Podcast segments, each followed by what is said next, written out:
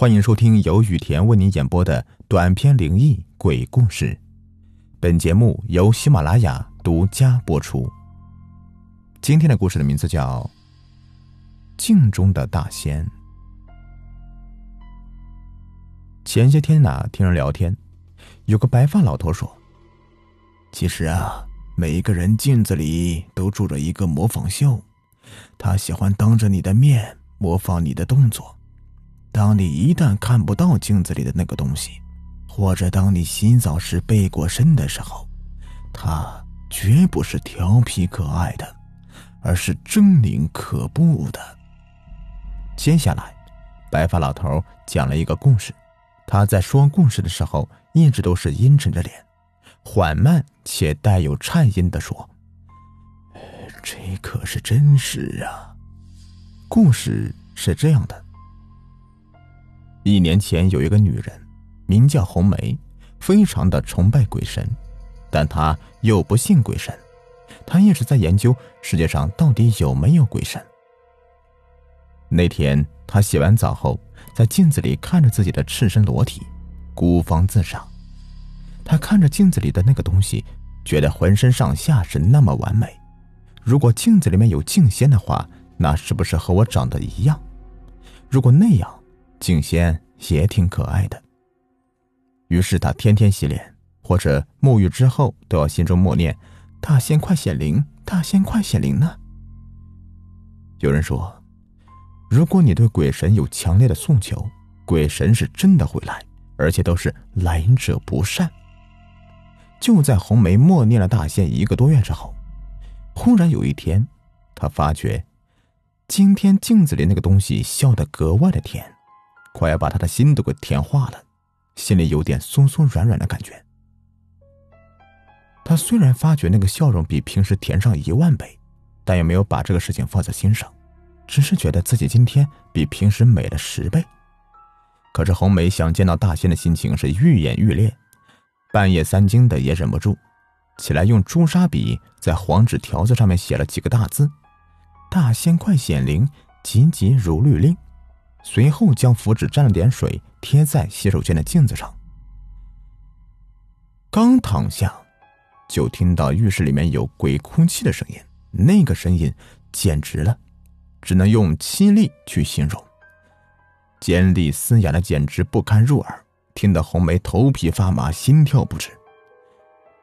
她也不敢去浴室撕掉符纸，只敢躲在被窝里面颤颤发抖。这个时候，就听见有女人拼命的喊道：“我要出来，我要出来！”红梅心想：“还好他出不来。”不想这个时候，那个大仙又比猫叫还要难听的说道：“我要出来了，我要出来了！”红梅说：“大仙，你出来干嘛呀？”那大仙用尖锐刺耳、阴森恐怖的声音说道：“吃了你，吃了你！”红梅直接吓傻了。喊天天不应，叫地地不灵，真可谓是呼救无门了。今天对他来说，哪里都是地狱呀。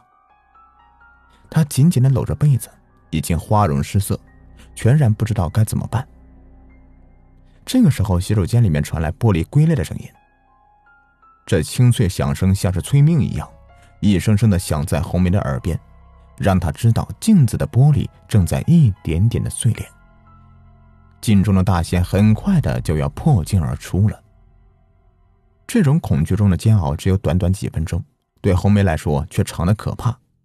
终于，一阵哗啦啦的玻璃碎裂声之后，她听见有重物落到了地上。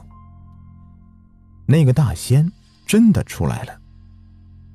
卫生间的门被大力推开，昏暗的灯光下，披散着黑色长发、穿着白色连衣裙的女人慢慢走出来。将脸转向红梅，这女鬼长得和红梅一模一样，就连穿的戴的也是一样的。红梅心里不知何时冒出这样一个想法：这哪里是大仙呢？这，这完全就是个模仿秀啊！红梅在床上紧紧的搂着被子坐着，楚楚可怜的看着对面扶着门框的女鬼。大仙对她露出甜美无比的微笑。和蔼可亲的问道：“准备好了吗？准准备什么呀？”做我的美食呀。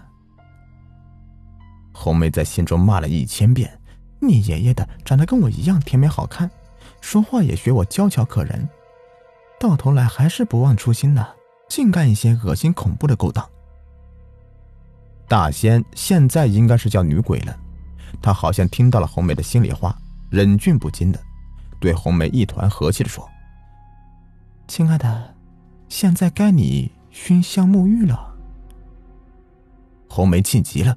对女鬼破口大骂道：“你他妈的要吃快点吃，过了四点那可就算早茶了呀！”女鬼和颜悦色的说道：“别说粗话嘛，免得伤了咱们俩的和气。”红梅气得说不出话来。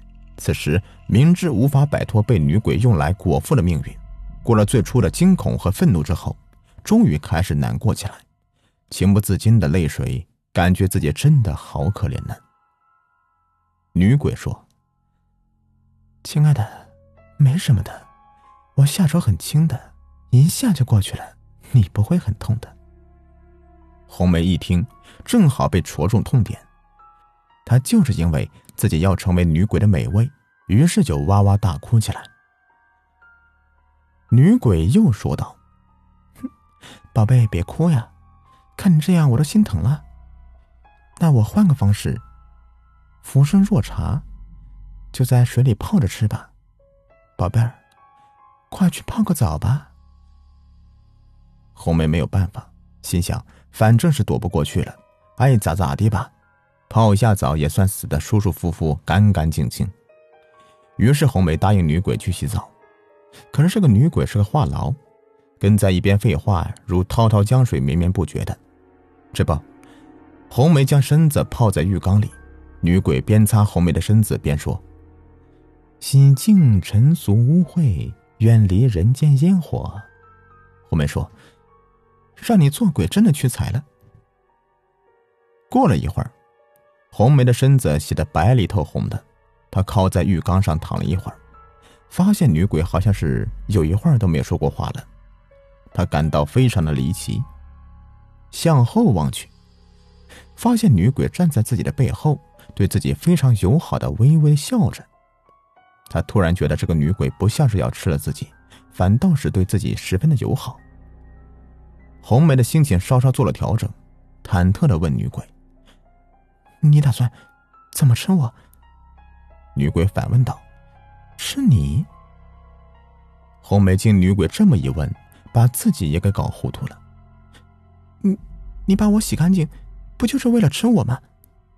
女鬼说：“啊，我不是鬼，你镜子的鬼啊，已经被我收服了。我是住在你家房子后面墙壁上面的大仙。你一天天的神神叨叨的，总执迷一些邪门歪道，这才惹火上身的。我看你呀，心地不坏，就是有一些傻，于是特来化解。希望你以后不要再鬼迷心窍了。要见大仙，需要心正气和，多做善事。”诚信礼遇的，大仙说完就挥手消失了，像是在做梦一样。红梅望着姑娘消失的地方，又看了看满地的碎玻璃，所有的情绪这才爆发开来，哇的一声就哭了。老爷子讲到这里，在我们每个人头上都敲了一下，说道：“举头三尺有神明，你们可以敬畏他们。”要正道直行，邪魅才不会趁虚而入呀。好了，今天的故事就说完了。如果您喜欢的话，别忘了订阅、收藏和关注我。感谢你们的收听。